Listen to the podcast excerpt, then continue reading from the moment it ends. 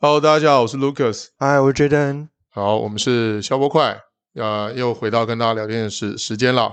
那我们延续上一集的话题，有关于连锁加盟的行销。那 Jaden 手上有一些自己超过经典的失败案例啊，因为大家要从失败案例中汲取教训嘛。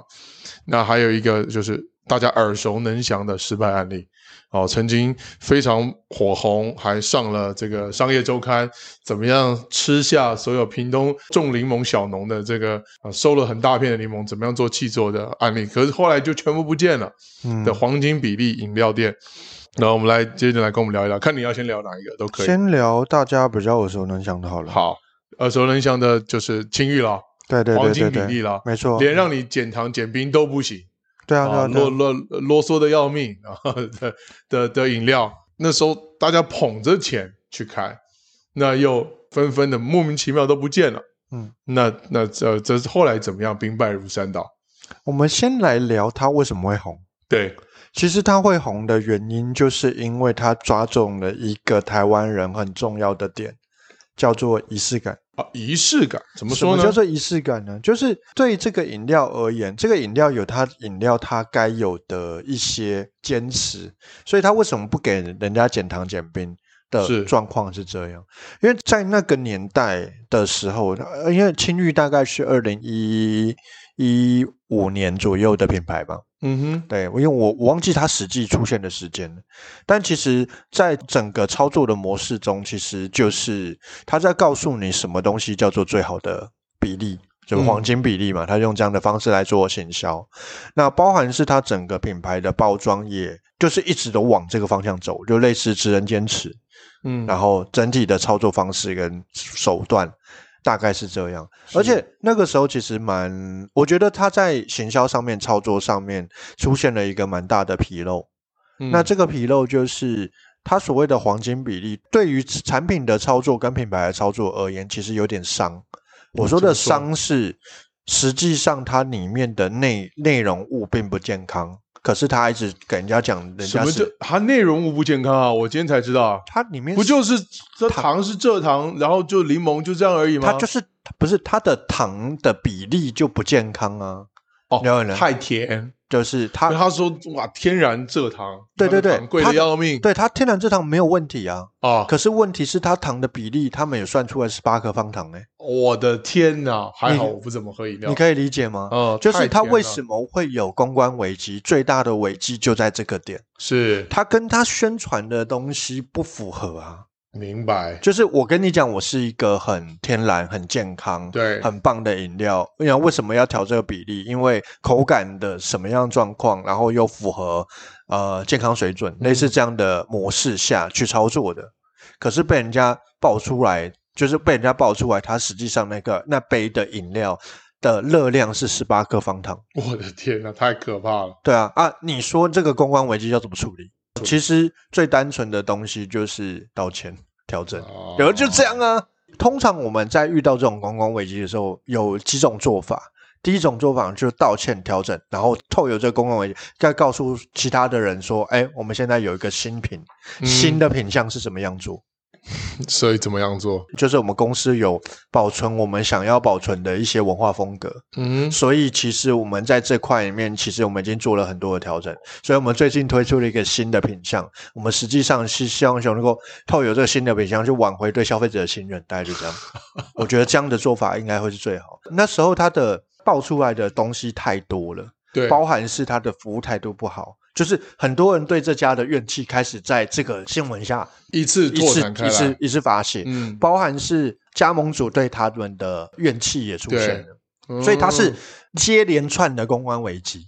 嗯，哎呦，那后来就收拾不了了，就兵败如山倒了。对啊，，因为我觉得一个品牌是这样啊，你用过多的行销话术去包装，其实是没有用的。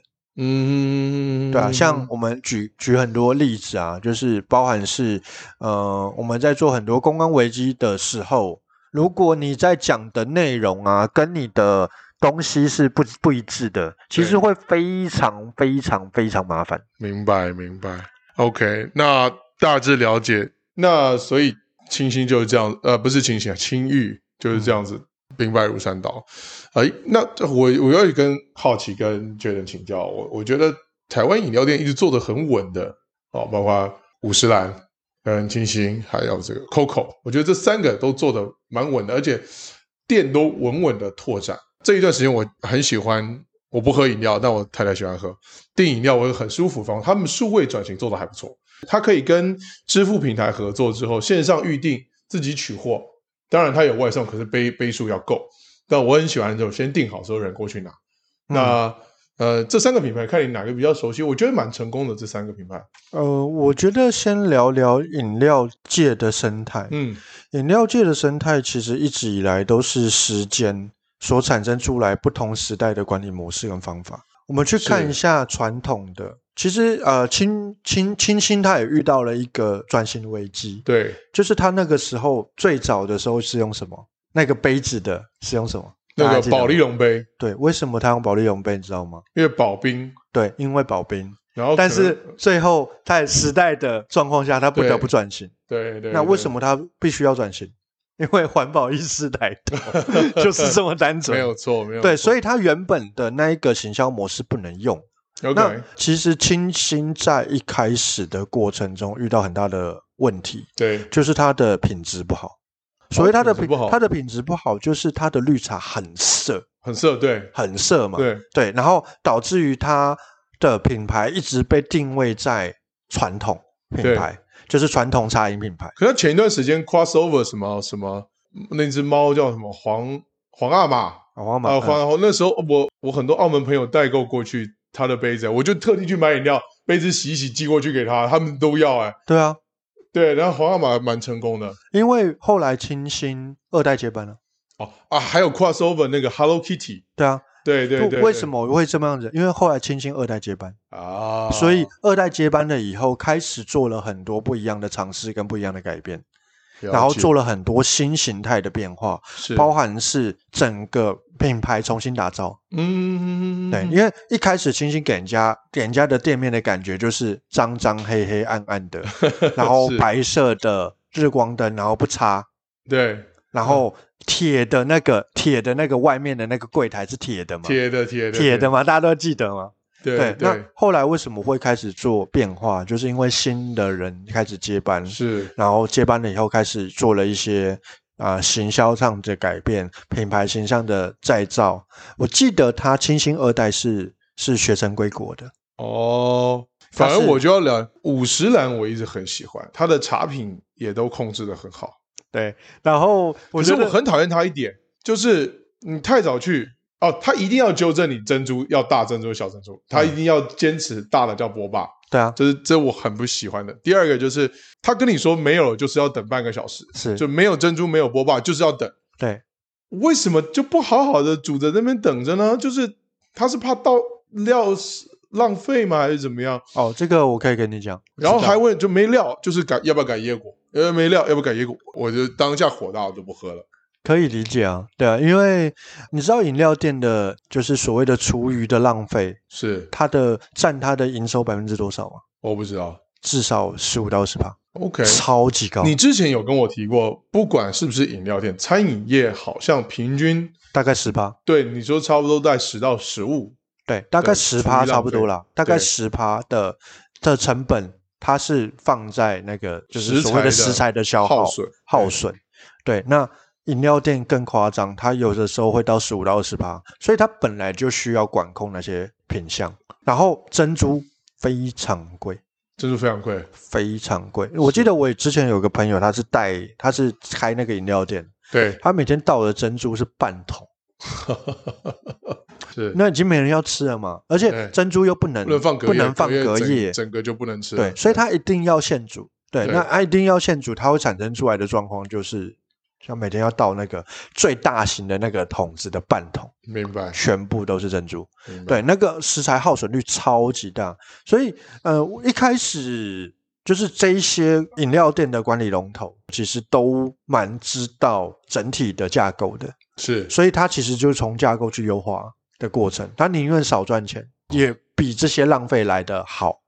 对啊、 OK 那他们在做整个这成本精简啊，那成本精简的第一个阶段就是先控制嗯，过度浪费的食材， OK，所产生出来的结果。那你越得罪客人，哎，对啊，真的就是得罪客人。但他就说你要不要换别的食材？我就觉得何必呢？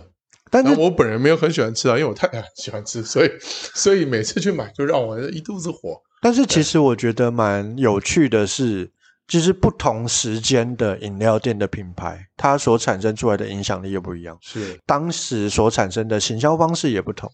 哎，我反过来再问一个问题，反而去 Coco 没有这个问题，比较少。对，我不知道为什么 Coco 它随时去你要吃珍珠都有。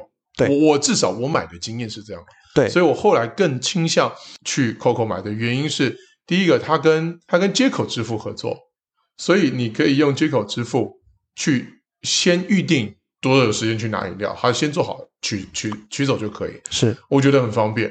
然后呃，五十岚它的预定平台有自己的，对那金星我没用过，我不晓得，所以呃，我反而更更喜欢去 Coco 拿饮料，因为我本人不喝啦，我太太很爱喝。你知道要强调一下，你知道 Coco 非常难加盟吗？我不晓得哎、c o c o 很难加盟。，对，Coco 要加盟第一件事情是你要当它的店员当两年。哇，有这种事啊？对，Coco 是超级难加盟，它是 OK 内部加盟的模式。 OK，所以 Coco 的加盟方式是你先去内部当两年的员工，是然后他会安排店给你，你可以当店长。是当完店长以后，要达到业绩标准，他才给你加盟方式跟加盟的契机。这么对严然后格，加盟完了以后，再经过六个月的培训，你才能开第一家店，哇，不简单，够不简单够？硬？所以满意了为什么每一家 Coco 的品质差不多？对啊，这样可以对啊理解吗这个很厉害，对，因为它是这个很内部厉害，内因为它是内部装加盟跟创业方式，哦所以它是所有的东西我以品管为主，所以我要确定你有开店的能力，我才给你开。哦，我觉得这样挺好，这样当加盟主就很用心啊。对，可是当然可能生意不一定做得大还是怎么样，可是就很用心，我觉得很好。 Coco 基本上不会生意太差，它都是稳稳的，对，对因对为对因为对店长有控制，就是他有能力创造营业额，他才对给他开。明白明白，这个是很酷的一个我觉得加蛮盟酷模的式。我觉得蛮酷的对，因为我之前就觉得 Coco 好像很赚钱，我就去查，我就去搜寻一下他们的是加盟模式跟加盟金是多少钱。对对他，他们加盟是加盟金，就是我刚刚讲的那个，哦他们加盟金不贵，加盟金不贵，可加是盟就是他要你针对这个企业文化跟企业精神是有认同的，对然后还有企业整个这企业流程是有认同的，才让你加盟。对。那另外一家我觉得也可以，就是也跟 Coco 有点像，就八方，啊，八方云集也是这样，八方云集赚钱确实赚的蛮稳的，而且对它可以造成当地的一些小型规模经济。有时候你真的不知道吃什么，就就去吃八方。，对。那时候八方云集在啊、呃加盟的概念上面，它是这样子讲的，对就是你必须要年满三十五岁，这哎是呦第一个条件。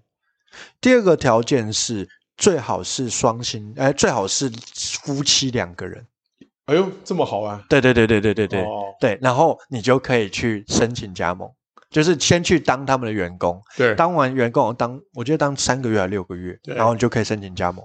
哦，然后他说为什么他要三十五岁，然后夫夫妻为什么？因为他看过太多，就是只是一个人做店面，两个后来家庭吵架的，然后因为店这样收掉的。哦是要维系家庭关系。对， 的就是目的然后出为发什么是三十五岁？因对为他说三十五岁以后的人比较稳定，哦，很有趣。还好我们都稳定了。对还好，我你们知道都稳定很有趣，就是不是夫妻还不能加盟，哦。那现在多元家庭可以加盟吗？哦我不晓 得， 对啊我不那晓你得可他能内要部去有做一下这个功课。多元对家庭，哎，干嘛？多元家庭也可以加盟，好不好？没有没有不好啊，没有对不好啊对，对啊好，我只们是要我不跟晓得这老板有没有那么开放， 相关相关集团反映一下，多元家庭也是可以加盟，好不好？对，所以加盟有很多很有趣的地方。哦，好，那对了，我们还没有聊到你自己操作的失败经验，比较经典的呃，其实我自己接连锁加盟的，实际上做顾问的没有很多。是对，那我可以说我之前曾经做过的连锁加盟的一些执行的方向跟方式。对我觉得做连锁加盟，如果你对产业没有很熟悉，很麻烦。哦，对产业对要，熟因悉为。很多的连锁加盟是平台，嗯我说的平台就是很像 Seven 这样，它就是一个店面，然后要管理很多家店的品牌，对，就是这样的零零零就是零售店，这样的零售店会出现蛮多蛮麻烦的地方，是，就是你的内部的教育训练要怎么做，嗯，超级困难。是是，对啊，是你例如说，我现在上架这个东西，嗯然后上架这个东西，然后这个东西你就可以帮我介绍一下 吗？啊，那这个东西是什么？就是这样的教育训练，其实做的最好是屈臣氏，哎哎，讲到屈臣氏，最近宝雅开的很多哎，对，宝雅。哦，那宝雅其实蛮多的商品是不需要介绍的，开架式的，主要是你会去宝雅其实是挑便宜的，啊，可是宝雅东西没有特别便宜啊，对。但是宝雅的保养的供应商是我们的客户，哦，它可是它选择很多，应该是这么说，我要对对对文具也有，我要彩妆也有，我要对啊生活用品都有，可是它的东西它就是零售啊，对啊。他的很多小东西都是我某一个客户，它很像高端一点的小北百货。对，对对对对对，我很喜欢小北，我每次在小北逛不一定会买东西，可是我只要有小我去逛，可以逛半个多小时以上，但不一定买东西，你但也就是很喜欢逛 你也真，的你也真的蛮猛的欸。小北能够逛我一一半个小时以上，因为它里面东西很多东西你不知道，你就觉得很有意思，在小北里面，对啊。那我继续讲，其实，在这些零售的通路商，他要做连锁加盟，我自己觉得他管控厂商的能力要非常好。是那什么叫管控厂商？就是我要跟你合作，在合作的过程当中，第一个阶段，你到底有没有名气？所以这些厂商为什么要跟你合作？这是第一个，啊，对对对，这是对对第一个嘛我牌子大，我凭什么跟你这些小通路合作？对啊。然后说不定也不会让利，所以蛮多的，一开始在做这种零售型的通路商，他都会告诉你我是多久不用上架费 OK 就是我们三年不用上架费。哎，我有不朋想友曾经有一款商品要上全家，他说太硬了。对啊很贵啊，然后他又有那个 KPI，第一个你它进货量很少，第二个请款周期很长。对，他说至少开半年的票。半年啊，半年啊、你东西放在他那卖，他说那个压货金他得他快疯了。对啊，对，所以他们就是吃通路，而且东西又要随口随到，嗯对，超烦的。呃，就叫货量可能有一点点，对对对啊可，是啊、你就得送到。之外呢，你还他他拨款给你是半年以后，半年啊，对啊，真的是正常来讲要呢，死啊了就半年一年的很多，对。对啊。然就后你要 Costco 好像也差不多，对啊他的你他的那个货压货金得弄到，有时候可能最长弄到十二个月。对啊，所以你看是不是他们很像是什么？就买空卖空，是不是很像？对啊，哎，我东西钱先收了，我票十二个月后才开，天哪，这一笔这一笔现金流多过瘾啊！对啊，你看他不是买空卖空，他就是有个空间嘛。这个空间大概搞不好是两百平啊，我两百平以后，我半年以后才给你钱呢，所以我东西是先卖出去，我才给你钱的。对啊，对啊，所以是不是买空卖空？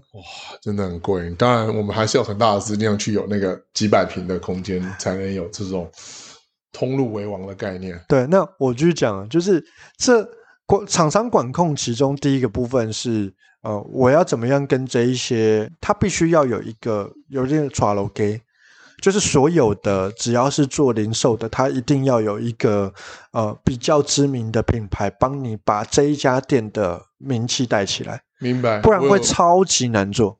有有有有有，我我有这种感觉。对，那是第一个嘛。第二个部分是刚刚提到的教育训练，教育训练到底要怎么做？所以你要安排非常多，这些厂商要有教育教育训练的能力。 OK，如果没有教育训练的能力，是很难去执行。像我一个朋友，他是在灿坤做店长，对，所以他们长期就是会说，哎，那个哪一家 Panasonic，嗯，对，那 Panasonic 要去要去那边，要去他们总公司去学哪一个机哪一个机器的的操作，然后哪个机器它为什么会有哪些的原理，嗯他去学那些机械原理，就可能一去就是去一个礼拜这样那子。也挺累的，对啊，就是他们都有这样的那，才某一项产品而已。对对对对对对，所以他们长期都会有这样的操作， OK，所以内部的操作也蛮重要的。内部对啊操作蛮重要的。然后再来就是行销的规划，那行销规划通常是他会做 campaign 嘛，嗯那 campaign 它会跟通常会跟总公司有关，所以总公司到底有没有办法做行销 campaign，是它是也蛮重要的。对对，如果你做店面，如果做连锁类的，没有办法做 campaign，没有办法哦管控厂商，明基本白上是一定会爆炸的。了解，对，那所以最后的才是啊、连锁的拓展，就是到底我的直营店要多少家，嗯，我的加盟店要多少家，是那你的整体的啊、内部的企业的成本的规划到底能够负担多少？然后哪一些东西还会有截长补短的问题？例如说这一家的营业额比较好，它会补哪一些的营业额不好营业的额，不好的然后拉对到拉高那个平均值，再一个平均值。对，那其实是很正常的啊、了这个解其实就是就是他的整个管理的团队要很强。如果你的管理团队很不强，那非那常会难很辛苦做。对对，因为它其实就是 KPI KPI KPI KPI KPI，就是看 KPI，就是看数字了，就是看就是 KPI，看数字。所以其实蛮辛苦的。了解，好，那我们今天从这个失败的呃加盟的经验，到一些成功的饮料店的经验、行销模式，还有加上我们今天也花了蛮多时间在闲聊了，那之后推到屈臣氏啊、宝雅这些所谓的综合型的这种连锁店家，嗯，然后的一些管理啊，还有一些模式等等的。那我们今天时间也差不多了，所以大家如果针对这个呃连锁加盟还有兴趣的话，或是有一些，当然听众朋友有一些失败的案例，我们欢迎你们在我们的那个 Facebook 粉丝团留言跟我们分享。我 OK 们也啊可，以借着一些我们听众的话题，然后我们来做一些衍生，或者是透过。啊、j a d e n 这个我们等于是这个行销，我可以说行销医生啦， 行销医对对对生对，我现在来对医生看这这个个症状呢，来来下看能下什么药，或者针对这个症状呢，来给一些什么样的建议。也欢迎我们听众来给我们留言我，现在对医生这个词很反感很反感是不 是？那不要医生，我们叫叫什么？啊，随便了啊，啊，诊就疗是师，诊疗师啊又诊疗师，对好对，对对对，好，那今天就聊的差不多了，那也跟让观众呢继续在我们的粉丝团做关注、按赞、分享的一个动作按。赞分享，小铃铛加订阅，啊、对对对对，这大家还很流行的术语。好，今天就聊到这里啊、我是 Lucas，我是 Jaden，好，我们跟啊我们是消波快，跟大家说拜拜。拜拜拜。